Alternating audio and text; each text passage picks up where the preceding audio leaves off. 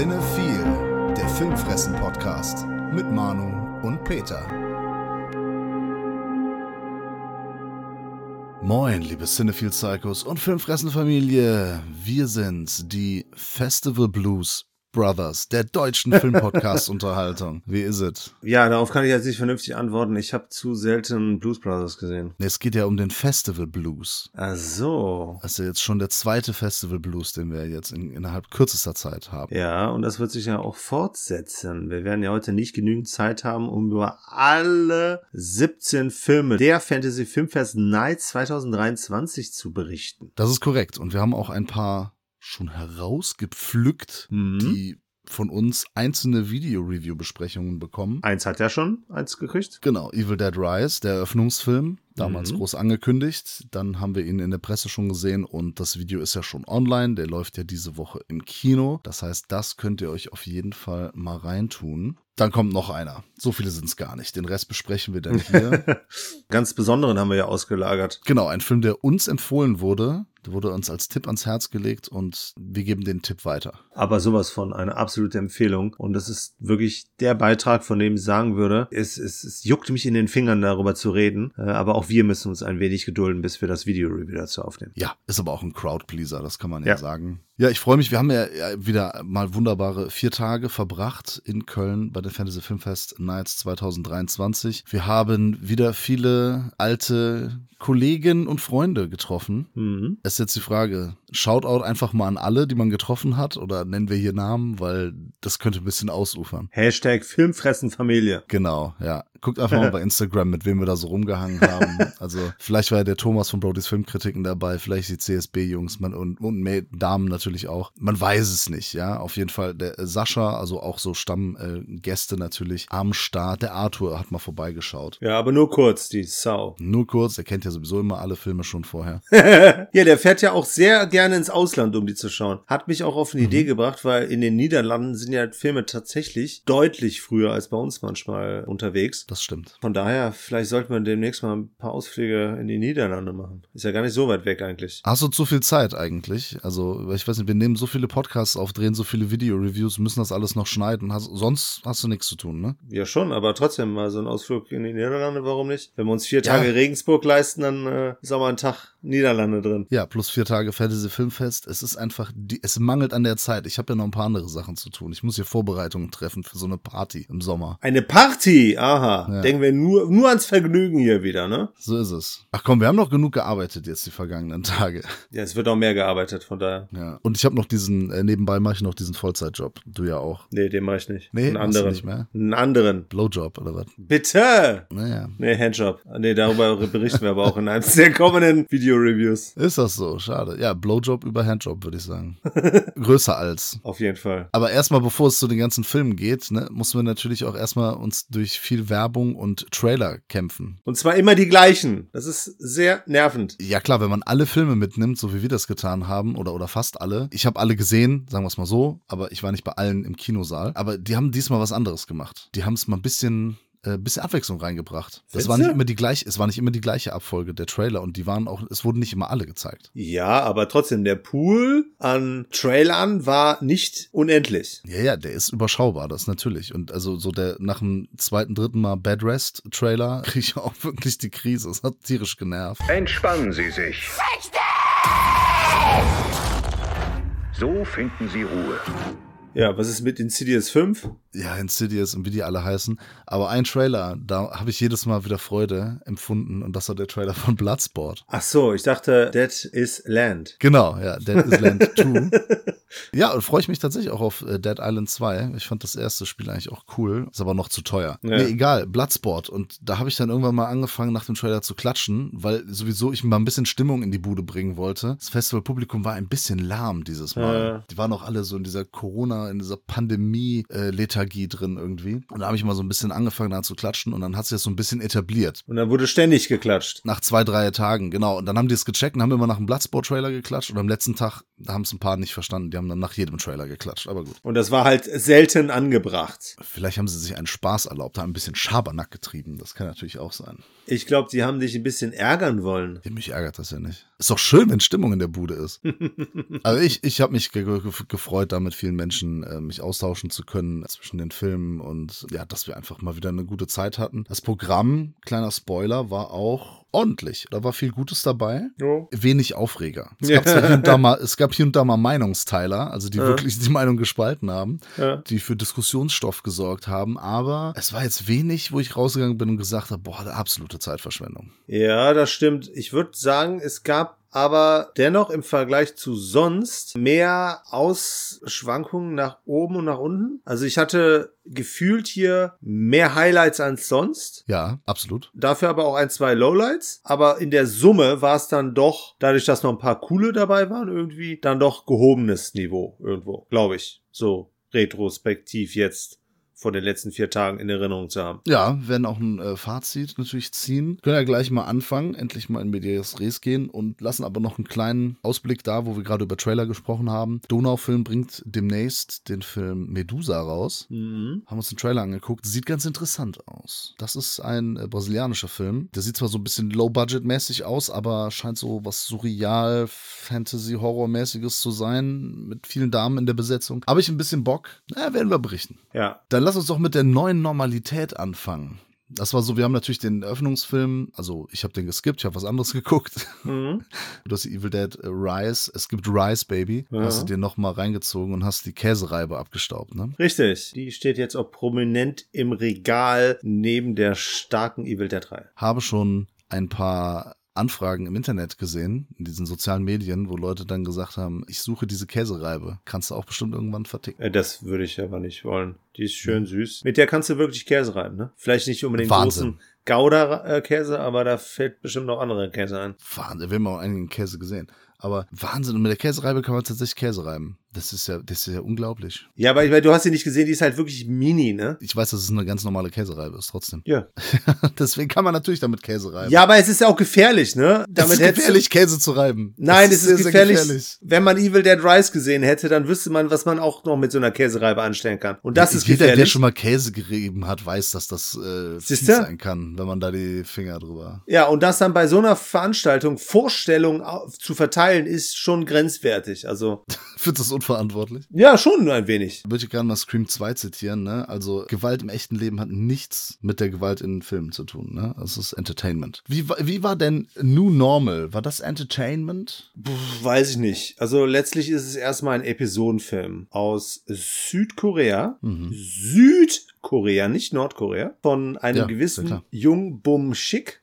Keine Ahnung, was der sonst so gemacht hat. Muss auch sagen, die Schauspieler kamen mir alle nicht wirklich bekannt vor. Auch wenn die alle gleich aussehen. fucking racist. Aber wir haben hier fünf, Geht schon gut los. Ja, ne? Fünf Geschichten. Sind es nicht sogar sechs? Äh, Chapter 6 war es auch noch. Ja. In, in Soul spielt das Ganze und man hat hier versucht, irgendwie mit geilen Pointen um die Ecke zu kommen. Das Interessante war, dass ich schon bei den ersten irgendwie immer das gecallt habe. Und wenn ich das tue, dann heißt das nichts Gutes. Ja, ich auch übrigens. Ja, ich weiß, aber wenn du das tust, ist das normal, ne? Aber New Normal Aber ist ist halt, das wenn ich das Normal. kann. Genau. Ja, keine Ahnung, das hat sich bei mir auch irgendwie erst in letzter Zeit so rausgestellt. Also früher ging mir das total ab, da konnte ich das überhaupt nicht irgendwie einschätzen, Village? was passiert und so. Ja, Äh, vereinzelt, aber mittlerweile ist das ja wirklich Shutter Island. schlimm. Shutter Island nach dem Trailer, das stimmt, ja. Ja. Okay, aber bei New Normal ist das so, diese Episoden hängen so ganz lose zusammen. Es gibt hier und da mal so ein paar Personen, die Genau. nochmal woanders auftauchen. Meistens haben sie dann nicht so viel dann auch wirklich zu tun in den anderen Mhm. Episoden. Das ist nur selten der Fall. Also erste und dritte zum Beispiel. Erste ist eigentlich so, eine Dame ist zu Hause, dann kommt irgend so ein Typ vorbei, der die Rauchmelder testen möchte. Genau. Aber unangekündigt, was ja schon mal ein bisschen auffällig ist, ne? Könnte man vermuten, dass er anderes möchte. Genau, und er zeigt auch erstmal sein Gesicht nicht in der Kamera und so weiter, also in der, ne, in diesem Türspion-Kamera Ja. da, was auch immer. Und sie hat da offensichtlich Angst und durch die News im Fernsehen erfahren wir, dass ein Killer unterwegs ist. Eine mordende Person ist unterwegs und Hm. ganz gefährlich und hin und her. Und ja, da ist eigentlich relativ früh schon klar, auf welchen Twist das hier hinausläuft. Es wird die ganze Zeit mit dieser Frage gespielt, ist der Typ, der da jetzt in dieser Wohnung ist, weil der auch die ganze Zeit fragt, sind sie alleine hier? Und sie müssen ja aufpassen, denn es läuft ja gerade ein Killer rum. Ob der wirklich dieser Killer ist oder nicht, ne? Mhm. Das hat ein Film wie Barbarian ziemlich gut gemacht. Der hat ja sehr viel mit den Erwartungen gespielt und Mhm. auch dieses Thema Vorurteile wunderbar bearbeitet. Ach, diese Episode hier, ja, ist so ein kleines pff, Geschichtchen aus der Gruft, sage ich mal, Ja. mit einem Twist, der vorhersehbar war, war aber trotzdem in der Ausführung war das schon ganz ordentlich. Ja, also du meinst jetzt so inszenatorisch, schauspielerisch, so das Handwerkliche. Korrekt. Ja. Das ergibt nur in der filmischen Realität einfach keinen Sinn. Ja, da wird uns was falsch äh, vorgespielt. Das kann Ja. so einfach nicht. Es ergibt einfach keinen Sinn. Genau, hier legt nämlich eine Figur etwas an den Tag, was rückblickend äh, total Quatsch ist. Genau. Also wir wollen ja nicht spoilern hier. Ja. Dann die zweite Episode, da geht es dann darum, dass ein Junge da so einer alten Dame im Rollstuhl helfen möchte, Mhm. sie nach Hause bringen und da ist auch total klar, was dann da passiert. Mhm. Sobald der Hund ins Spiel kommt, auf jeden Fall. Ja, schon früher eigentlich. Ja, der, gut. Diese Episode versucht die ganze Zeit so da wieder mit diesen Erwartungen zu spielen. So, ne? Mhm. Hm, soll der die jetzt wirklich dahin bringen? Passiert da was Schlimmes oder nicht? Oder hin und her und jenes? Und, ja, ich weiß nicht. Die erste Folge gibt da schon die Richtung klar vor, wo das hier weitergeht und wie man das alles einzuordnen hat. Genau, des, desto unüberraschender wird das Ganze. Ja, genau. Und das ist äh, auch das Problem. Die zweite Episode ist schon zu lang. Die ist schon viel zu ausgewälzt. Es dauert halt einfach zu lang. Ich fand sie halt aber auch noch äh, sympathisch, weil es so diese kindliche Naivität schön widerspiegelt in dem Jungen. Oder beziehungsweise weil ja vorher auch so eine ganze jugendliche Gruppe gezeigt wird, bei der er halt verspottet wird, weil er der Einzige ist, der quasi nicht so diese Einstellung hat, so von wegen, dass man jeden Tag auf jeden Fall irgendwas Gutes tun muss. Ja, der ist nicht so hilfsbereit, ja. Ja. Ja, und dann kommt die dritte. Das war eigentlich ganz eine witzige Idee mit diesen Date-Apps, ne? It's a Mhm. Match und so. Alles immer so nette Ideen. Letztlich dann aber in der Ausführung zu behäbig, zu offensichtlich. Genau wie diese Episode, die auch so ein bisschen dran anknüpft mit dem Typ, der diese Briefe da findet. Mhm. Und dann da die große Liebe finden will, da ist eigentlich auch, da habe ich auch direkt gesagt, so, ey, ist, äh, ich wusste auch, aus welcher Richtung es kommt. Ja. Es war mir von vornherein klar, da kommt was, alles Gute kommt von. So, und Ja. das, ach, keine Ahnung, ey. Und dann, dann die letzte war ja wirklich das Schlimmste. Die, die ging ja drei Stunden allein schon. ich glaube halt grundsätzlich, das größte Problem ist hier, und das habe ich auch bei den Anthologiefilmen immer so, die größte Schwierigkeit ist ja immer dieser rote Faden. Also wenn du keinen roten Faden hast, wenn du irgendwie keinen Zusammenhalt der Folgen hast, wenn das irgendwie nur ganz vage, lose aufeinander aufbaut, verzahnt ist, dann nimmt das schon sehr viel Sehgenuss, weil du dich dann halt am Schluss fragst so, was soll uns das Ganze denn jetzt hier überhaupt zeigen, sagen? Kannst da ja keinen großen Kontext herstellen. ja, warum ist das ein Film und nicht einfach Genau. eine Serie oder so? Ja, genau. Deshalb ist das halt eigentlich auch schon fast zum Scheitern verurteilt, auch wenn die ein oder andere Episode gut gemacht ist und dann vielleicht auch eventuell überraschen kann. Ich denke mal, dass da der ein oder andere schon überrascht werden könnte. Ja, aber funktioniert dann halt leider in der Summe einfach nicht. Ja, nee, für mich auch leider gar nicht. Da stecken nette Ideen drin. Da Mhm. sind immer wieder auch inszenatorisch eigentlich ganz, ganz, ganz schöne Sachen dabei. Aber insgesamt ist das nicht ansatzweise über Durchschnitt. Der Film möchte viel cleverer sein, als er letztlich ist. Ja. Er denkt wirklich, er könnte uns hier in der Nase herumführen, aber jeder, der schon so ein bisschen Film erfahren und sehr filmaffin ist und so ähnliche Filme schon mal gesehen hat oder auch Kurzfilme oder auch Episoden, Filme oder hier Black Mirror und wie das alles heißt, der kommt da ganz schnell dahinter, was hier eigentlich los ist. Das ist halt wirklich nix. Nix Weltbewegendes. Ja, ja, und dann war der erste Tag auch schon rum. Ja, genau. Gab nur zwei Filme. Und der nächste Tag, da habe ich mal einen frühen Freitag gemacht. Habe ich mal ein bisschen Mhm. früher als sonst Feierabend gemacht, unverschämterweise. Habe mir einen spanischen Film geguckt. Viejas. Viejas heißt dieser Film. Wie ist der? Aha. Das be bedeutet übersetzt die Alten. Aha. Und im Englischen oder der internationale Titel ist dementsprechend The Elderly. Nicht Old People. Nee, an den habe ich aber auch direkt denken müssen. Spanisches Remake, würde ich sagen. Ja, dieser Film ist hier von, äh, von zwei Regisseuren, von Raúl Cerezo und Fernando González Gomez. Mhm. Und der Titel und das Thema, das hat uns an Old People erinnert. Das ist ja ein, ein deutscher Film, ein deutscher Beitrag aus dem vergangenen Jahr, ne? Der hat uns schwer begeistert. Ja, also wirklich sehr stümperhaft in Szene geschustert, möchte ich mal sagen, mit Dialogen des Grauens einfach, aber nicht auch das gute Grauen. Da kam sehr albern rüber so dieses Thema, ja, so alte Menschen, die dann irgendwie äh, so zombie-mäßig durchdrehen und die Stadt belagern und, und, und alles. Und äh, das hat da nicht funktioniert. Die sind da sehr auf Genre gegangen, also sehr auf, auf Horror, auf das Horrorthema. Ja. Dieser Film hier, The Elderly, der macht das ein bisschen aus einer anderen Perspektive. Perspektive, aber Ja. ja. damit meine ich aber eher so anderes Genre.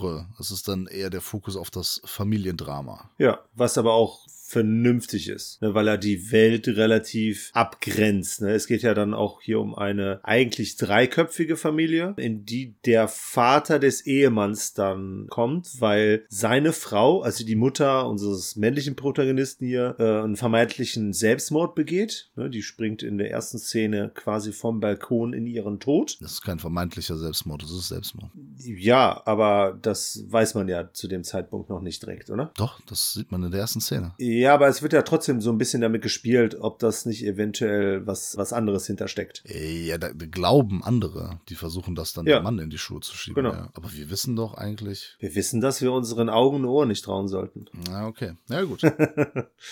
Und zurück bleibt dann halt auf jeden Fall der Manuel, der halt auch schon ja, in Rente ist und der muss natürlich am Tod seiner Frau nagen und ähm, ist eigentlich auch nicht mehr so richtig fähig, alleine irgendwie über die Runde zu kommen. Und dann nimmt sein Sohn ihn auf, der mit seiner neuen Frau und seinem, der hat einen Sohn, ne? Na, ist eine, eine Tochter. Eine Tochter, okay. Ich glaube in Barcelona, aber sicher bin ich mir nicht, halt in einer Wohnung wohnt und da kommt jetzt der Vater rein. Die Wohnung ist eh schon eng, dazu kommt dann noch ein heißer Sommer. Wir sehen die ganze Zeit, wie die Gradzahlen immer höher steigen. Und ich meine, so das letzte, was man sieht, waren 50 plus Grad. Er ist über 50, ja. Ja. ja. Das kann in Südspanien, kann das schon mal sein. Ja, und das ist halt auf jeden Fall, man merkt diese Hitze halt auch, besonders halt an den, den ähm, Fanze? ja schon. Oh ja, gut, der, der eine Typ hat so ein paar Schweißflecken. Ja. Aber das kann auch schon bei Mitte 40 Grad der Fall sein. Ich fand das nicht so krass, dass man das Ne? so gemerkt hat. Okay. Ich hätte da mehr so, gibt so diese, diese Fata Morganas, also auf der Straße, wenn das dann so, wie das aussieht, wenn das so Pfützen sind und der Asphalt so dampft. Sowas zum Beispiel hätte ich da gerne gesehen. So Tony Scott konnte sowas immer cool inszenieren. Aber wir bewegen uns ja schon hauptsächlich in den eigenen vier Wänden. Ja, aber da finde ich gar nicht, dass die so unter der Hitze leiden. Das wird dann immer so eingeblendet irgendwie, ja, jetzt 47 Grad und so und dann sieht man die halt, ja gut, dass die wenig bekleidet schlafen, aber das ist in Spanien oder gerade in Südspanien ist nichts so Besonderes. Ich habe ein ganz anderes Wärmeempfinden. Ne? Also für mich sind halt schon 25 Grad mit Sonne eigentlich viel zu warm. Ne? Deshalb, ja, wobei, ich meine, ne, Humidität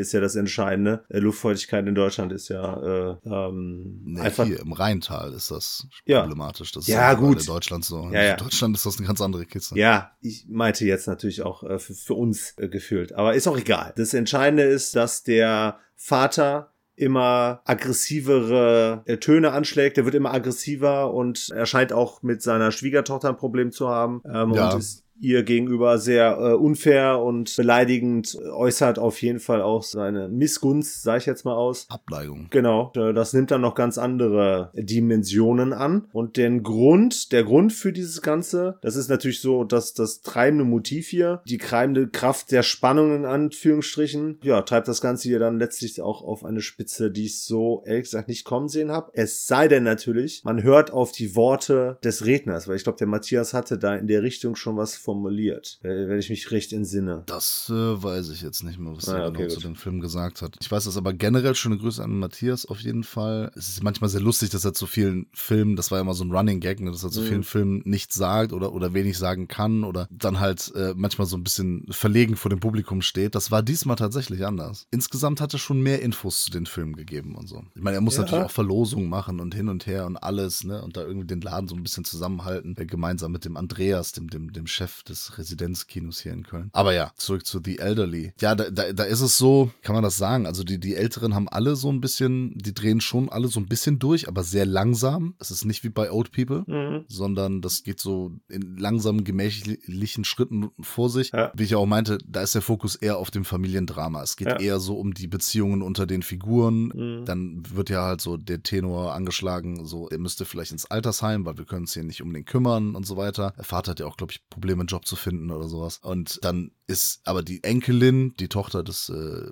ja, äh, eigentlich ist er unser Protagonist, ne? der Mhm. Familienvater. Ja. Dessen Tochter ist eigentlich, ist dagegen, gegen diese Abschiebung ins Altersheim, weil das da nicht cool ist und so Genau. weiter. Und der Opa will das halt auch nicht. Und das ist eigentlich so dieses Thema, ne? dieses Für und Wider, das Pro und Contra. Wie geht man mit äl- älteren Menschen um? Ne? Mhm. Schiebt man die einfach nur ab? Schiebt man damit auch die Verantwortung ab? Will man denen nicht noch ein bisschen Würde äh, gönnen oder ne? hat man nicht auch vielleicht ein bisschen Verantwortung, sich selbst um die zu kümmern? Diese Themen werden aufgemacht, Mhm. aber gegen Ende kommt dann doch noch ein bisschen Genre rein. Kommt ein bisschen Fahrt rein, ne?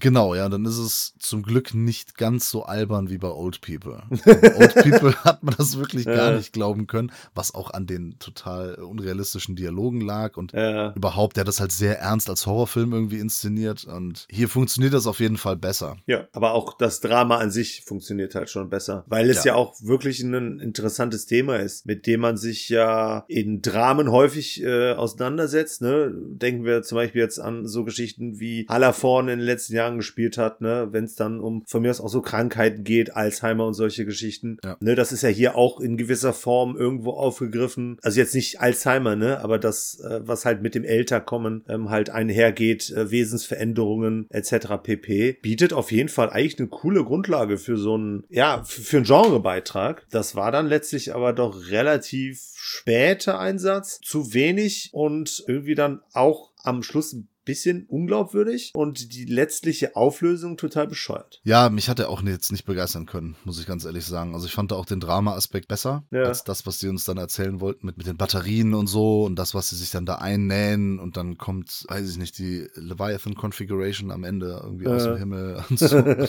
Alle werden so zu Iron Man und so. Es raffen jetzt nur Leute, die den Film gesehen haben. Hm. Ja, ist dann leider eher so geht so, Hm. fand ich dann. Zumindest besser als Old People.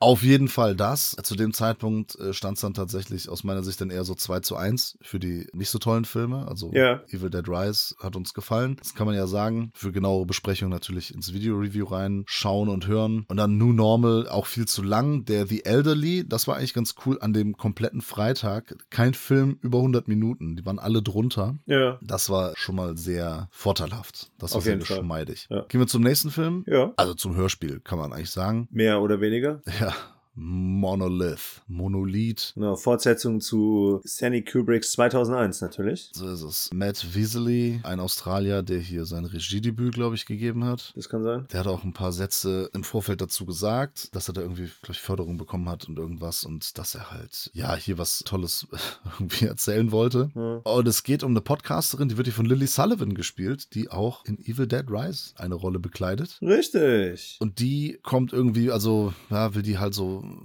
ja, braucht frischen Wind irgendwie in, in ihrem Podcast-Dasein, in ihrem Journalisten-Dasein und stößt dann bei Recherchen auf so schwarze Steine, Ja. die irgendein so Kunstsammler aus Deutschland, ne, der Klaus Lang, Natürlich. Klaus-Peter Lang, den gibt's ja wirklich, Klaus-Peter Lang, das fand ich ja ganz witzig, der dann da irgendwie mal welche von hat und dann recherchiert sie, geht mit, ne, mit ihm Kontakt auf, Ja. dann sind diese Steine noch woanders aufgetaucht und sie ja, folgt da so diesem Rabbit Hole, einigen Verschwörungsmythen dahinter und recherchiert halt, was es denn mit diesen Steinen auf sich hat und macht dann am Ende, ja, die Entdeckung, was, was denn dahinter, also nicht, nicht genau was dahinter steckt, aber ja, so, äh, will nicht zu viel verraten, ne? Aber da passiert Ja. dann was am Ende. Jo.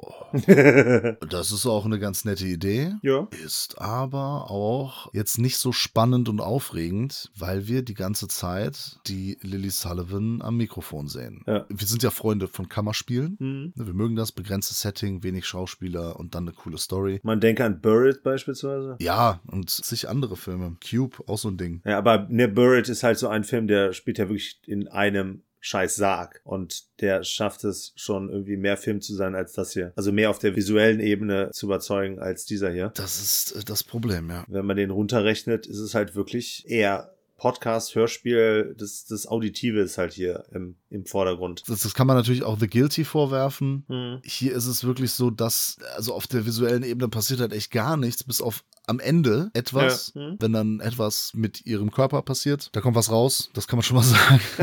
Mehr wollen wir nicht verraten.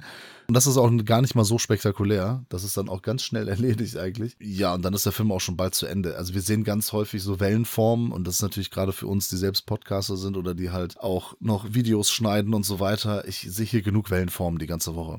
ich brauche das nicht auf der großen Leinwand nochmal zu sehen. Ich brauche nicht zu sehen, dass sie ihr Mikro nicht richtig eingestellt hat, sondern dass es viel zu hoch ist. Und also in der ersten Einstellung war es zumindest so. Äh, später dann nicht mehr. Die Geschichte dahinter auch leider ja nicht so spannend. Das sind so Telefonate, dann fragt sie was nach und dann sagt er, ja, und hier, und dann kriegst du da mal so ein paar Bilder gefaxt oder so.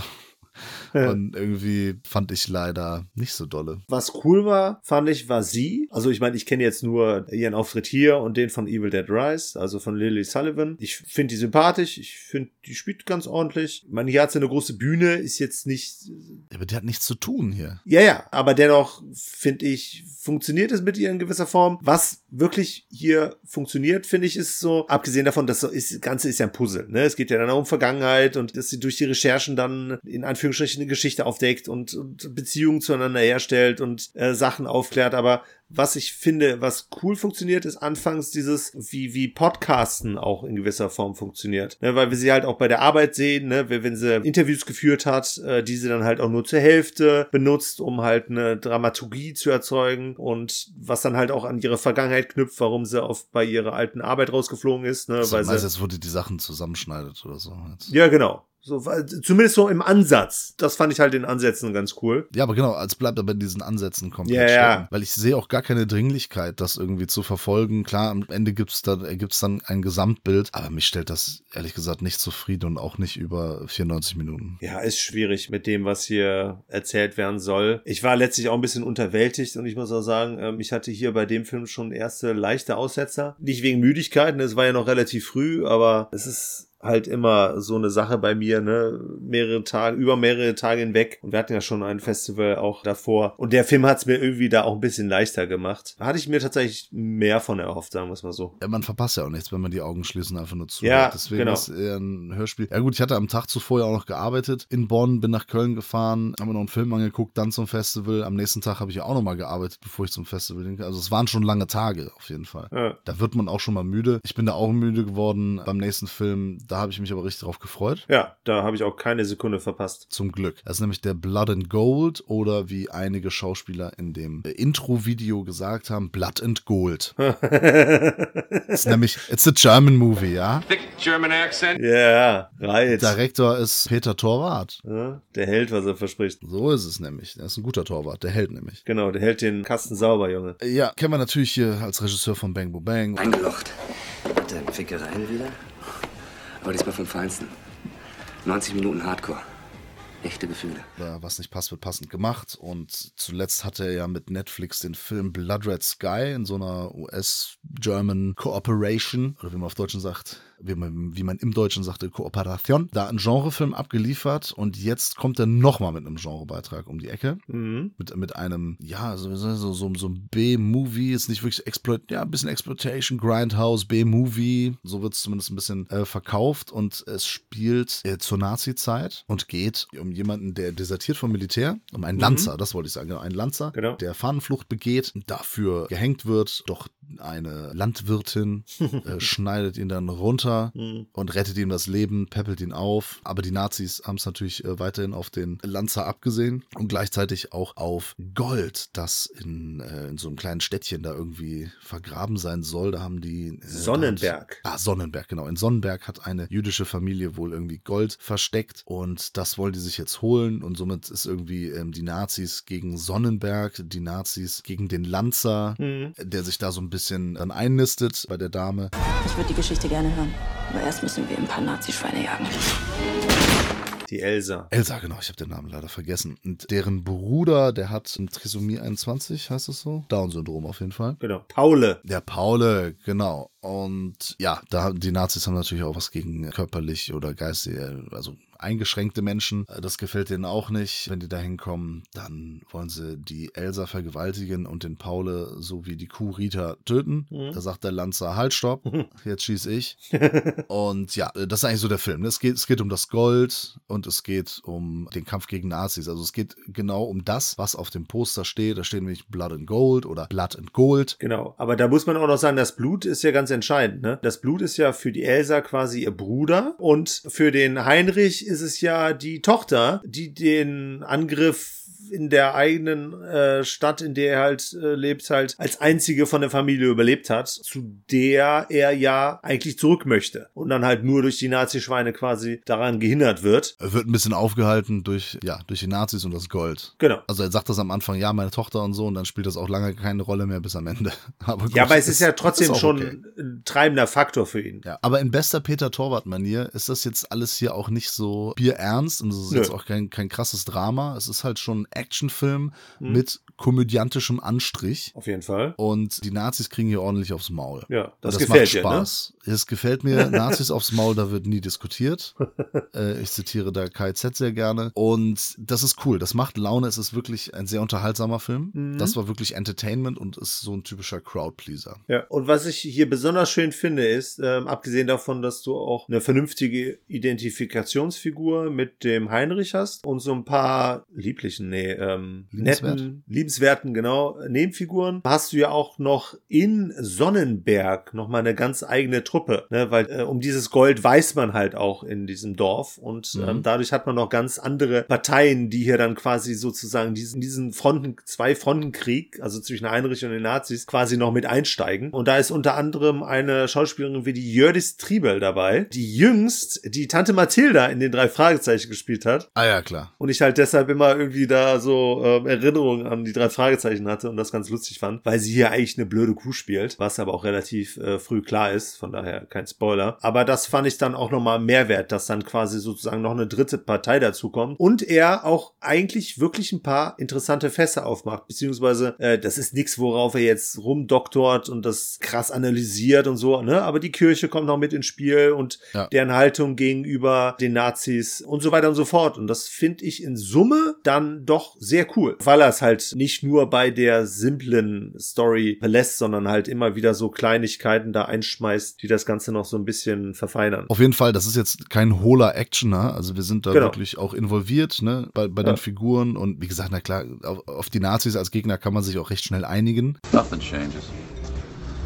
Fucking Nazis. Das ist jetzt keine große Kunst, aber äh, eben auch die Dynamik äh, jetzt hier zwischen Elsa und Heinrich oder dann eben auch mit dem Bruder und das, was du schon angesprochen hast, was in der Stadt so passiert. Das greift alles echt gut ineinander Ja. und bietet zahlreiche Money Shots oder ich sag mal wirklich sehenswerte Szenen, die fast alle im Trailer drin sind, muss Äh. man ehrlicherweise sagen. Was nicht schlimm ist, da man ja nicht weiß, wann das alles passiert. Also die sind da schon auch gut über den Film verteilt. Ja. Und es gibt, es ist kein reines Action-Massaker und es ist jetzt auch keine nur Blödelei. Ich finde, da ist eine sehr gute Balance aus Humor, aus Action, aus, aus, aus Drama, aus Abenteuer. Das ist irgendwie alles ganz gut so verbunden, alles, alles, alles cool. Ja, und eine coole Portion Splatter auf jeden Fall. Ja, genau, aber immer wieder schön gestreut, immer wieder mal hier eine Gewaltspitze und nicht immer wieder Ja. was Überraschendes. Ja, das ist das. Ne? Also so für diese ganz simple Prämisse hat er dann immer wieder noch mal ein paar äh, kleine Überraschungen zu bieten. Ja. Ne? Keine krassen Plot-Twists oder so, aber dann kommt noch mal irgendwo ein Schuss her, dann platzt noch mal irgendwo ein Kopf und es ist echt cool gemacht. Und Peter Torwart steht dieses Genre-Kino in Kombination mit Netflix echt gut. Also der Ja. kommt ja jetzt im Mai, kommt, kommt er dann auf Netflix raus, ist hier mit allen empfohlen. Und ja, ich habe da äh, Bock drauf. Also das, das sind ja endlich mal wieder coole Netflix-Produktionen, dann auch noch aus deutschen Landen. Also das, das steht dem Herrn Torwart da echt gut. Diese Zusammenarbeit, das freut mich. Ja, kann ich nichts hinzufügen, außer gucken. Das Interessante ist ja, wir haben ja jetzt tatsächlich einen Film ausgelagert, der dem Ganzen hier auch schon relativ ähnlich ist. Ne? Der Sisu, wer den Trailer gesehen hat, sich so ein bisschen mit der Synopsis auseinandergesetzt hat, der kann sich schon vorstellen,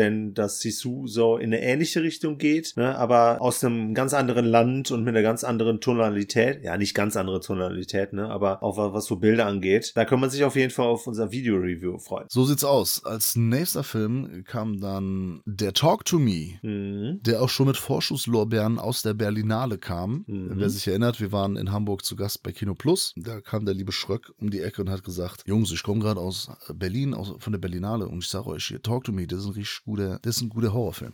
ich kann den Schröck nicht so gut nachmachen, aber es gehört irgendwie dazu, dass jeder den mal nachmachen muss, glaube ich. Okay, ich werde das nie tun. Ja, dann halt nicht. Ja. Dann gehörst du nicht dazu. Ja, passt schon. Es ist halt so ein Running Gag bei Rocket Beans TV, dass jeder den Schröck halt da immer so ein bisschen nachmacht. Ja, einfach äh, Stunde hinsetzen und ohne Punkt und Komma Strich über Filme reden. Das ist Nachmachen genug. Es geht, es geht so um die Art, so wie er so in seinem Hessischen so ein bisschen rumbabbelt und so. Ja, das ist ja nicht so meins. Guckst nicht so viel Rocket Beans, deswegen weißt du das alles nicht. So. Ja, das auch nicht. Talk to Me kam auf jeden Fall mit Vorschusslorbeeren. Ja. Was ich nicht wusste, dass Danny und Michael Philippou anscheinend YouTuber waren, sind, das hat der Matthias dann auch gesagt. Der meinte, das sind irgendwie so Leute, die YouTube gemacht haben. Und jetzt haben die halt hier so einen Langfilm erstellt. Ja. Ich sag so, okay, beides Australier. Ich sag, okay, ich bin gespannt, weil, wie gesagt, Schröck hat gesagt, Schröck hat jetzt auch nicht gesagt, das ist der beste Film aller Zeiten, aber er hat gesagt, das ist mal wieder ein cooler Horrorfilm. Ja. Ja, und da fing er so an und so Jugendliche, ne, die so zusammen rumhängen, irgendwie in so in den Vororten äh, von irgendeiner Stadt, weiß ich nicht, ist ja auch egal, und die sich gut verstehen, alle so mit ein paar ja, privaten Problemchen, ne, die eine zum Beispiel, da, da ist die äh, Mutter gestorben und Mhm. ist nicht klar, ob es dann ein Selbstmord war oder nicht und das macht ihr auf jeden Fall da immer Probleme, deswegen hängt sie da bei, bei ihren besten Freunden ab, die sind aber alle halt Jugendliche und die Mutter hat dann natürlich immer Bedenken von wegen so, ey, ne, sauft nicht, kifft nicht und ne, bleibt nicht zu lange weg, vor allem Finger weg von meiner Tochter hier, weil da ein Typ auch immer dabei ist und so. Werden erstmal so diese Beziehungen etabliert. Mhm. Ich denke so, ah ja, cool, so, ne? Man, so wie bei Scream, ne? Es werden so Figuren aufgebaut, die sind auch alle nachvollziehbar.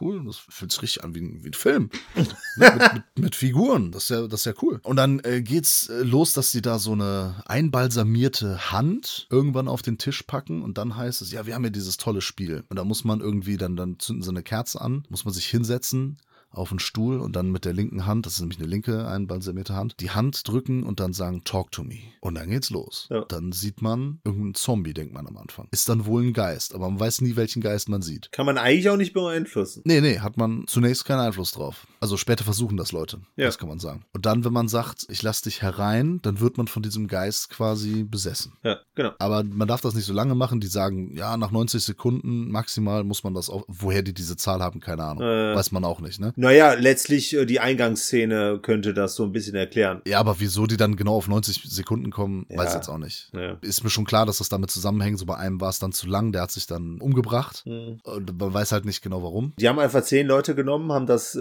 ne, haben 15 Sekunden, 30 Sekunden, 45 Sekunden, 90 Sekunden, 1 Minute 20 und so weiter und so fort und haben dann die Schnittmenge genommen und alle, die halt besessen waren und irgendeinen Scheiß gebaut haben, die waren halt immer mindestens über 90 Sekunden. Fertig. Ja, die haben da empirische Messungen Genau. betrieben. Da spricht der Lehrersohn doch wieder. Ja, tatsächlich störe ich mich daran nicht. Es ist mir nur gerade aufgefallen, warum sind es genau 90 Sekunden? Es ist ja auch egal. Naja, es sind 90 Sekunden, damit wir genau wissen, äh, wann es für die Figur äh, gefährlich wird. Ja, es ist halt für den Zuschauer, ne? Für die Zuschauenden. Genau. Zuschauenden ist das Ja. gemacht. Und äh, wenn man das halt zu lange macht, so dann äh, hin und her. Also wir kriegen das mit, die machen da ein Partyspiel draus und so weiter und so fort. Das erinnert halt irgendwie an so diese Horrorfilme mit Gimmick halt. Ich habe schon gedacht, so, ja, okay, was ist jetzt hier der Kicker? Also, was ist das Besondere jetzt daran? Und dann kommt irgendwann der, der Jüngste der Runde, der will dann auch unbedingt, dann sagen die alle so, nee, also ist der kleine Bruder von einer, ne? Genau. Dann sagt sie so, nein, du, bist, du darfst ja noch nicht mal trinken, du bist noch zu jung dafür, bla bla bla. Und dann handelt der so von wegen, ey, lass mich das nur so und so viel Sekunden machen. Und einigen, nee, gar nicht. Die Schwester geht dann raus und er Genau. äh, handelt dann den einen Typ, der diese Hand besorgt hat. Nee, nee, nee, nee. äh, Das geht Runter. um die, unsere Hauptdarstellerin. Das ist ja die beste Freundin von Die der Schwester. das okay dann. Die gibt das Genau. okay dann. Genau. Genau, die, die, die, die beste Freundin. Genau. Das ist ja unsere Hauptdarstellerin, die ihre Mutter verloren hat. Genau. Ja, ja, aber er handelt dann äh, am Anfang ja erstmal mit den anderen. Ist ja auch egal. Es geht darum, er darf das machen und durch irgendwelche, aber er ist auf jeden Fall da ein bisschen zu lang drin und er verträgt das nicht so gut. Mhm. Und dann geht's total ab, weil er sich dann irgendwie umbringen will und er landet auf jeden Fall im Krankenhaus. Mhm. Jetzt ist das große Drama. So, wie ist das passiert? Wer ist schuld und hin und her? Und das finde ich an dem Film so stark, dass er dann erstmal wirklich so das Drama aufmacht. Dass es wirklich darum geht, dass, dass die Mutter dann so sauer ist auf die, auf die Freundin der Schwester und auf die Schwe äh, auf, auf die, äh, auf die Freundin der Tochter. Auf ihre Tochter. Der, der Tochter natürlich auch Vorwürfe macht, dass sie sich alle untereinander Vorwürfe machen. Aber dieses Spiel geht ja noch weiter, weil das Interessante ist, er war von dem Geist der Mutter besessen, die ja gestorben ist. Genau. Somit hat sie jetzt eine Motivation, dieses Spiel doch nochmal zu verfolgen. Also Spiel, Mhm. ne? Die, das, so dieses, in diese Geisterwelt irgendwie doch nochmal zurückzukommen, weil sie Kontakt mit ihrer Mutter haben möchte, um rauszufinden, wie sie denn gestorben ist, warum sie, warum sie sie verlassen hat. Mhm. Und das sind ja ganz schwere Themen eigentlich, ne? So Ja. dieses kennen wir ja auch leider aus erster Hand, also aus eigenen Erfahrungen, wenn, wenn Menschen sich dazu entscheiden, aus dem Leben zu treten, Mhm. ihr Umfeld mit ganz vielen Fragen hinterlassen. Ja. Und das arbeitet der Film hier, glaube ich, finde ich, ziemlich gut auf Ja. und verpackt das in so einen Horrorfilm, der wirklich am Ende richtig cool, richtig coolen Kreis schließt.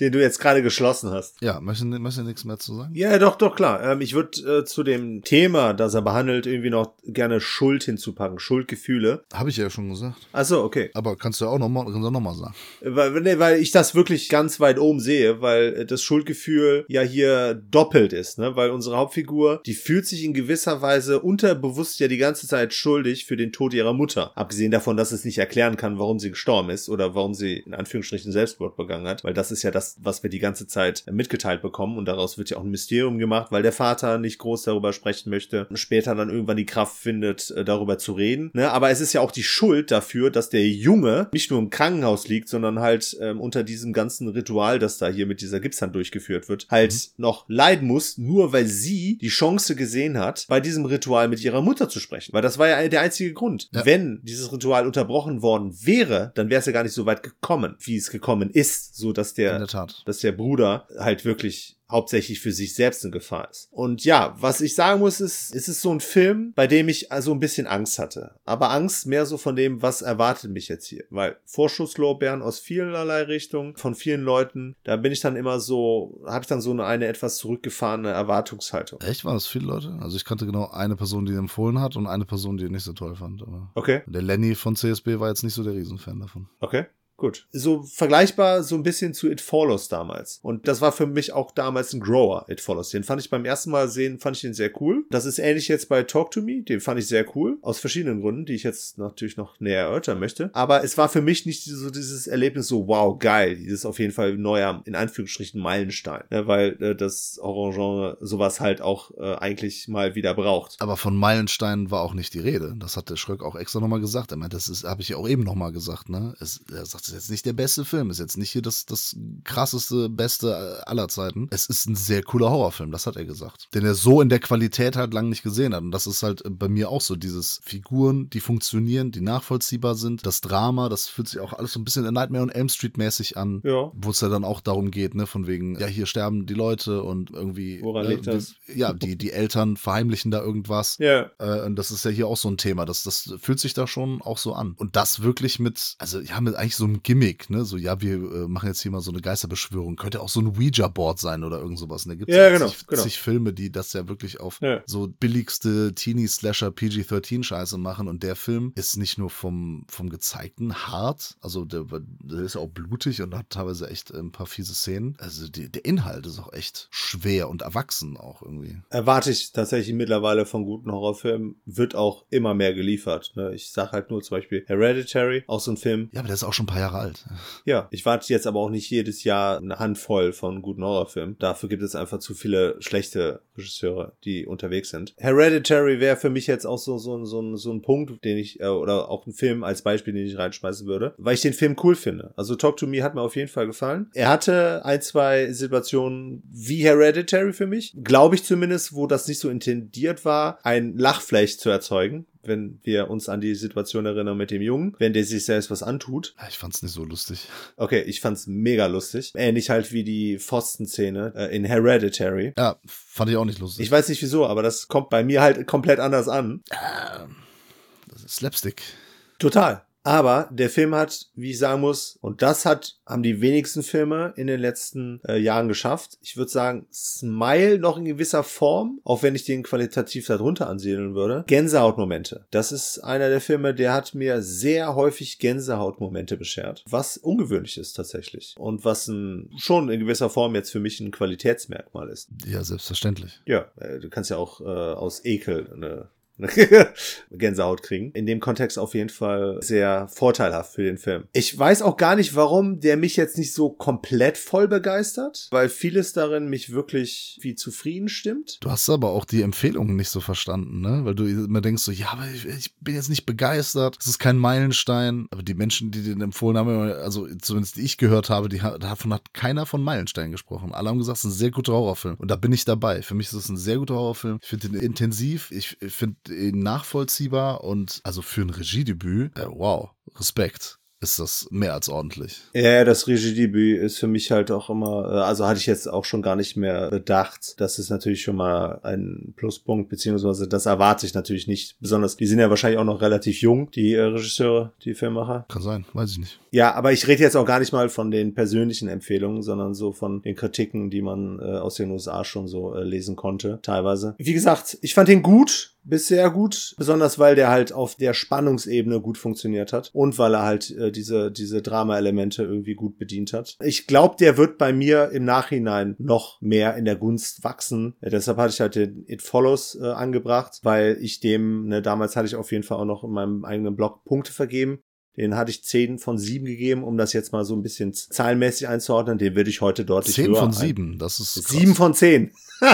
Wow. Ich meine, 7 von 10. Äh, Den würde ich halt heute höher einranken. Von daher kann ich mir vorstellen, dass Talk to Me da auch nochmal wachsen wird, so wie das beispielsweise auch Hereditary getan hat, den ich halt beim ersten Mal gucken noch nicht ganz so hoch eingeschätzt habe. Peter braucht immer noch ein bisschen. Genau. Wenn ich den nächstes Jahr nochmal gucke, oder vielleicht Ende des Jahres oder so, in ein paar Monaten oder so, dann wird der mit Sicherheit auch nochmal an Gefallen bei mir, im, im Gefallen bei mir nochmal steigen. Peter ist ein Late Bloomer. Dann sollten wir einfach demnächst so die Reviews zu den Fantasy Filmfest Sachen und so einfach ein paar Monate später machen. Ja, wieso? Ja, aber dass du dann richtig einschätzen kannst. Ja, aber wäre ja schade. Das immer wär dann, sagst du, das irgendwann anders. was heißt denn richtig immer- einschätzen? Es kann sich immer ändern. Ja, weil du sagst, ja, ich brauche da noch ein Jahr und dann kann ich dir meine richtige Meinung dazu sagen, so nach dem Motto. Nee, das ist mehr so von wegen, das ist ein Grower einfach, der, boah, ich guck den noch ein, zwei Mal und dann wird er mir wahrscheinlich noch besser gefallen. Ja, aber das sind natürlich Entwicklungen, die, die es ja immer gibt. Ja, klar. Mein Tipp, also lege ich dir wirklich ans Herz, ne, dann nicht so viel auf andere Reviews geben, ähm, bevor man nicht selbst dann das Review schon eingetütet hat. Du lässt, du, du lässt dich da leicht beeinflussen, habe ich manchmal den Eindruck. Ich, ich lasse mich da nicht beeinflussen. Es ist einfach nur eine Erwartungshaltung, die damit eventuell generiert wird. Und äh, wenn diese äh, Erwartung in gewisser Form nicht erfüllt wird oder nicht komplett oder in Gänze erfüllt wird, dann ist das vielleicht ein bisschen enttäuschend. Aber Die Beeinflussung findet durch die Erwartungshaltung statt. Ich sag ja nicht, dass es ein schlechter Film ist, ne? Ganz und gar nicht. Er hat mir ja auch gefallen. Aber da halt auch die Sache so von wegen. Es wäre halt schön gewesen, wenn den halt auch komplett ohne irgendetwas vorher gehört zu haben, zu sehen, weißt du? Ja, ich weiß nicht, ich bekomme das eigentlich immer ganz gut hin, aber bei The Empty Man auch so. Ich freue mich halt, wenn Filme mit Empfehlungen äh, kommen, dann guckt man sich die natürlich auch an. Ja, klar. Aber den hätten wir ja so oder so geschaut. Versuche aber auch dann ein bisschen, das wussten wir ja damals noch nicht, und äh, versuche natürlich ein bisschen die Erwartungen dann unten zu halten. Ich versuche da trotzdem, wie auch bei den Nights generell beim Fantasy Filmfest, so wenig wie möglich im Vorfeld über die Filme zu erfahren, um halt möglichst Ja. frisch da reinzugehen und, Ja. und, und möglichst unvoreingenommen. Und, äh, Ja.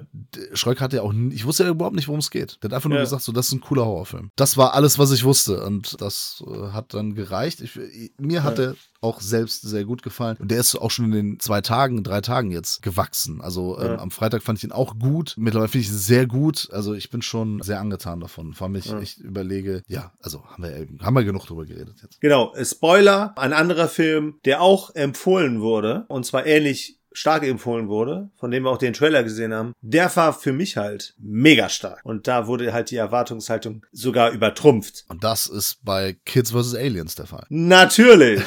nee, das war, Darüber wusste ich ja gar nichts. Das ist auch australisch? nee, ist ein amerikanischer Film. Ist amerikanisch? Ja, Okay. US-amerikanischer Film. So ein Shudder-Produktion ist es, glaube ich. Äh, Den hat mir der Marco Erdmann schon empfohlen. Empfohlen auch noch. Vor ein äh, paar Wochen, genau. Das war dann das Midnight Movie am Freitagabend. 75 Minuten. Kids vs. Aliens. Und das ist der Film im Prinzip auch. Es sind halt äh, Kinder, die gegen Aliens sich behaupten müssen. Genau. Müssen sich aber auch noch gegen die bevorstehende Pubertät auch wehren.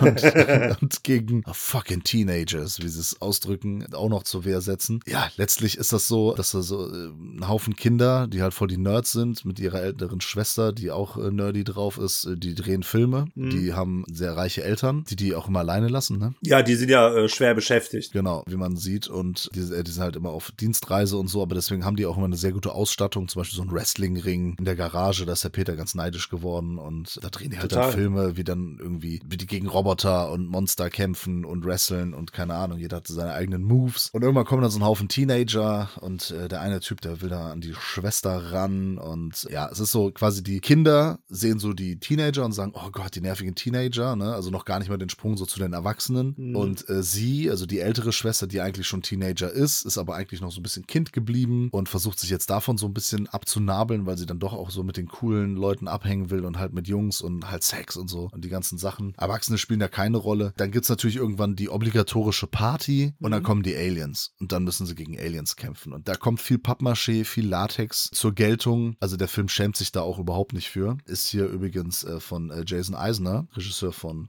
Hobo with a Shotgun. Der, der Film schämt sich nicht für das, was er ist, macht genau das und kam bei mir so rüber wie so eine etwas softere oder ziemlich softere Variante von Psycho Gorman, Äh, aber nicht so stark. Also Psycho Gorman ist halt, weil er auch mehr Splatter hat, er ist auch viel witziger. Kids äh, vs. Aliens war für so ein Midnight-Movie, fand ich den schon äh, recht unterhaltsam. Das war in Ordnung. Der hatte halt den Vorteil, dass er genau zum richtigen Zeitpunkt lief. Das war halt ein Film, den man als letztes spielen sollte, äh, damit man irgendwie mit cooler Laune den Abend sozusagen in Erinnerung behält, um dann halt auch gut gelaunt in den neuen Tag zu starten, weil mehr ist das halt nicht, weil er halt irgendwie auch er versucht ja halt schon, ne, äh, da so eine emotionale äh, Geschichte zu erzählen. Finde ich aber in, insgesamt ein bisschen unausgeklügelt, äh, wie soll ich sagen, lieblos irgendwo. Da geht er ein bisschen, ja, dünn mit ihr seinen Figuren, sag ich jetzt mal um. Also lieblos würde ich nicht unterstreichen, ich würde es eher als ungelenk formulieren, aber ich finde, da ist schon, da ist schon viel Herz drin in dem Film. Ja, aber man hätte sich auf jeden Fall auch, ne, wo, wo du Latex und so ansprichst, da hätte man sich auch gern ein paar mehr Gedanken gemacht, wie man äh, die, die Aliens darstellt. Das war schon das Billigste vom Billigen, äh, beziehungsweise einfallsloseste vom Einfallslosen. Ich sage, er schämt sich nicht für das, was er ist, ne? Der hat einfach das, was auf dem Plakat steht, kriegst du halt auch zu sehen. Ja, aber er könnte halt was Besseres sein. Und besonders von dem Regisseur. Keine Ahnung, was da an, an Geld reingeflossen ist, ne? Ja, offensichtlich nicht viel. Ja, gut, aber trotzdem, letztlich ist es eine Entscheidung, auch wie das Design aussieht. Allein das hätte man ja besser machen können. Für den gleichen Preis, sag ich jetzt mal. Ja, es ist halt diese, der typische Alien-Look. Ja, Und deswegen ist halt Kids, das sind Kinder und das sind Aliens, so wie man Aliens sich halt vorstellt, oder die meisten zumindest, und dann ist es das. ja. Und wie gesagt, ich hätte mir ein bisschen mehr Wrestling gewünscht. Noch mehr, es gab echt Ja. schon viel Wrestling da. Naja, es geht. Ach ja, stimmt. Und er hatte einen sehr unpassenden Ausgang für eine Figur am Ende. Das war, auf einmal hat er sehr ernste, einen sehr ernsten Unterton gefunden. Wenn du weißt, was ich meine? Nee. Eine Figur stirbt. Ja, stimmt. Und das wird auch sofort danach schon wieder vergessen. Das Ja, ich, ich hab's ich, auch schon wieder vergessen. das war sehr unpassend irgendwie von der Tonalität her. Ja, aber wie gesagt, äh, so im Großen und Ganzen macht er dann schon, schon äh, irgendwo Spaß. Ja, er ist nicht so flott inszeniert, wie er hätte inszeniert werden sollen. Für, Ja. für, für das, was er ist. Ne? Deswegen sage ich, ungelenk bin ich auch dabei. Ja, kam so, ne, als Midnight-Movie, 75 Minuten, kann man das mal machen, aber ich würde mir den jetzt auch nicht nochmal angucken. Der hat jetzt keinen Ja. großartigen Rewatch-Wert und würde ich mir jetzt auch nicht im Mediabook in den Schrank stellen. Aber auf dem Festival funktioniert sowas zu der Uhrzeit. Ja, ja, und jetzt muss ich leider komplett abgeben. Das war der letzte Tag, äh, Quatsch, der letzte Film vom Freitag. Und am Samstag musste ich dann leider arbeiten und konnte mir die ersten beiden Filme leider nicht anschauen. Und bin jetzt sehr gespannt, vor allem, was du mir zum ersten Film Sakra mit Donnie Yen erzählen wirst. Ja, der ist sogar nicht nur mit Donnie Yen, der ist auch von Donnie Yen, also hat er Regie geführt. Mhm. Ja, ich, ich kann natürlich ein paar Sachen sagen, ne, weil à la Kobe Bryant, ne, the job's not done, einer muss es ja machen, ne, Ja, zieh ich ja. mir das natürlich rein hier, ne, the job has to be finished. Ja. Erstmal Riesenüberraschung, ich komme da samstags hin, die üblichen Verdächtigen sind da, so aus dem Kölner Raum und so weiter, und da steht plötzlich Kai Pinno. Ach ja, stimmt. Auf einmal ist der Kai Pinno in seiner geilen roten Lederjacke da. Große Freude. Ja. Ist halt auch lustig, wenn man dann irgendwie, da sind so Leute von einem sehr großen Kanal, ich, ich will es auch nicht, Name-Dropping und das ist auch kein Bashing, ne? Aber wo dann viele Leute mal hingehen und so, oh, hi, hey, können wir mal ein Foto machen? Ich sag so, hey, cool, äh, hi, alles klar. Und dann, oh, Kai Pinno, hoher Besuch. dann ist das auf jeden Fall der hohe Besuch für uns, Kai Pinno. Wenn er dann mal auftaucht, der, der, ist, der macht's richtig, ne? Sei ein Star, mach dich rar. Und ja, der ist ja Fan dieser äh, chinesischen Epen, kann man sagen. Und äh, Sakra äh, bedient sich eben auch dieser chinesischen Geschichte, Philosophie, Mythologie. Und dann ist nämlich äh, schwierig zu sagen, worum es geht, weil diese, die Handlung ist sehr komplex Okay. unfassbar komplex. Donnie Yen spielt auf jeden Fall jemanden, der irgendeinen so einen Prinzen befreit. Es ist hier Song-Dynastie, die ist irgendwie ganz wichtig. Und dazu muss ich ganz ehrlich sagen, ich habe da nicht so viel Ahnung von. Ja. Der Karl Peno hat da ein bisschen mehr Ahnung von, weil er auch schon viele Filme in die Richtung gesehen hat. Ich eher weniger. Ja. Und ich kenne diese ganzen Geschichten da auch nicht so wirklich. Und das ist Ja. auch dann so ein Film, der, ich glaube, geht über zwei Stunden sogar Wahrscheinlich. ist in epischer Breite, Kostüm-Ding, ne? Es ist alles so dieses alte China eben, Ja. ne? so die Gebäude und, und die Gewänder und so weiter. Es, ist, gibt unfassbar viele Figuren, die alle irgendwie politisch miteinander verstrickt sind oder auch irgendwie beziehungstechnisch und familiär und so weiter und so fort. Das kann ich jetzt alles nicht so wirklich wiedergeben, Mhm. aber auf jeden Fall wird, äh, der ist, der ist äh, Mitglied in so einem Bagger Gang, in einer Bagger Gang, also irgendwie Bettler Gang oder so heißen die dann. Und er wird eines Mordes beschuldigt, den er aber nicht begangen hat, den er auch gar nicht begehen konnte, aber irgendwie wegen Ehre, das ist ja auch immer das Ding, ne? Da geht es immer viel um Ehre und so ein Zeug halt. Mhm. Dann sagt er halt, ja gut, dann äh, verlasse ich trotzdem den Clan, aber ich werde euch das Gegenteil beweisen. Und dann geht es eigentlich darum, dass er da irgendwie seine Unschuld beweist. Und dann geht es um ein paar äh, politische Entscheidungen, die Dynastien und so weiter. Ich, wie gesagt, ich kenne mich da nicht aus. Das Schwierige ist auch, original mit Untertitel, Ja. die sehr schnell waren, diese Untertitel. Ja. Man musste, ich, ich konnte, ich, zum Glück kann ich schnell lesen, aber das macht die Sache noch komplexer. weil ich dann erst recht nicht mehr ganz, wer heißt nochmal wie, wer ist damit gemeint Ja. und so weiter. Ist auch immer kacke bei sowas, denn da wird, das ist so, so ein bildgewaltiges Epos und dann musst du halt auch die ganzen scheiß Untertitel lesen. Da, da ist wirklich dann Synchro cool, ne? dass Ja. man sagt so von wegen, okay, dann verstehe ich wenigstens die ganzen Beziehungen untereinander Mhm. und kann auch die Bilder äh, genießen, ohne jetzt vor allem schnell lesen zu müssen. Das war ein bisschen undankbar. Das alles zur Seite. Wenn man Bock hat auf solche Sachen, dann ist das ein geiler Film, denn es gibt hier sehr epische und sehr umfangreiche Kampfchoreografien. Immer so viel Wirework, viel Hand-to-Hand-Combat. Es gibt äh, mit Schwertern, mit allem Pipapo. Also da wird so alles, was man irgendwie ne, zum Kämpfen benutzen kann, äh, wird benutzt. Die können halt teilweise fliegen. Das ist so wie bei ne, Tiger and Dragon für die Leute, die sich sonst diese ganzen anderen Filme nicht kennen. Aber Tiger and Dragon kennen, glaube ich, die meisten. Ja. Äh, mit diesem ne,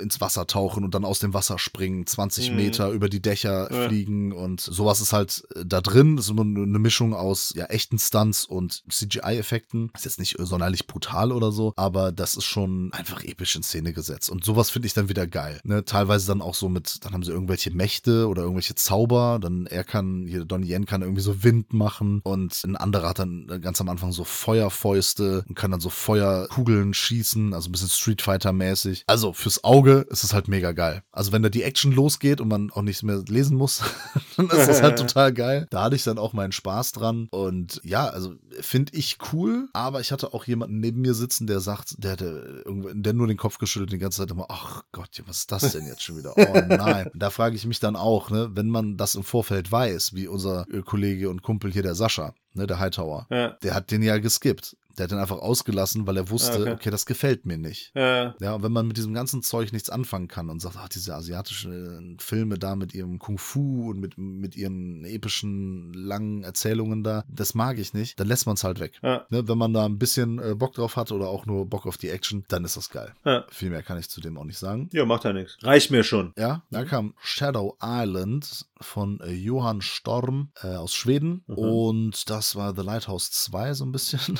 Okay, aber im positiven Sinne? Nein, das ist einfach, das hat auch nichts irgendwie damit zu tun, inhaltlich oder so. Ach so. Das ist einfach nur, dass der Protagonist hier, äh, dessen Vater gestorben ist, der, der findet da bei der Mutter irgendwelche Aufzeichnungen und macht sich dann irgendwie auf die Suche nach dem, also nicht auf die Suche nach dem Vater, sondern er will- möchte verstehen, wo er herkommt, was sein Vater gemacht hat und so weiter. Ja. Das ist ein bisschen Identitätsfindung. Und das ist auf äh, der namensgebenden Shadow Island, auf der Schatteninsel findet das dann halt statt und da lebt er dann erstmal in so einem Leuchtturm. Aha. Also Lichthaus, ne, heißt es ja, Lighthouse. Ja, klar. Und da ist noch ein anderer Leuchtturm. Da ist eine junge Dame, die äh, studiert, äh, ich glaube, Psychologie und die da äh, Ruhe hat zum Lernen und ja, dann freunden die sich so ein bisschen an, vielleicht auch ein bisschen mehr an, ja, und so weiter und so fort. Helfen sich gegenseitig, weil dann irgendwie auch mal ähm, zu wenig Proviant vorrätig ist. Ja, und dann, dann findet er einen Gang, einen unterirdischen Gang und eigentlich geht es darum, dass er immer mehr dahinter kommt, also so wie bei einer Zwiebel, ne, so Schicht für Mhm.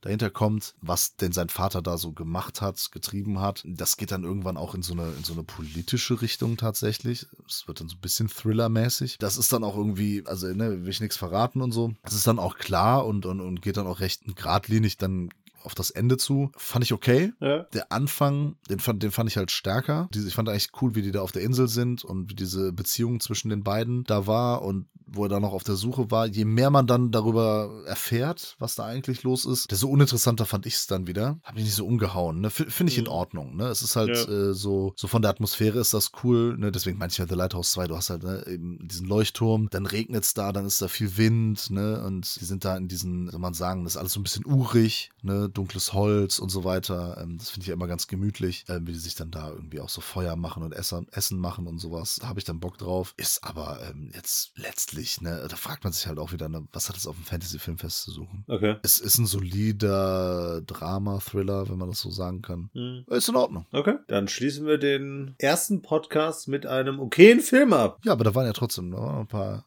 Hochlichter dabei. Ja, zwei auf jeden Fall. Ähm, und ansonsten zumindest, ja gut, doch schon ein, zwei, wo man sagen würde, ne, braucht man nicht. Ähm, ne, aber wenn man dann halt äh, starke Beiträge als Ausgleich kriegt, dann ist das ja immer äh, willkommen. So ist es. Machen wir an dieser Stelle ein kleines Päuschen von ungefähr sieben Tagen. Ja.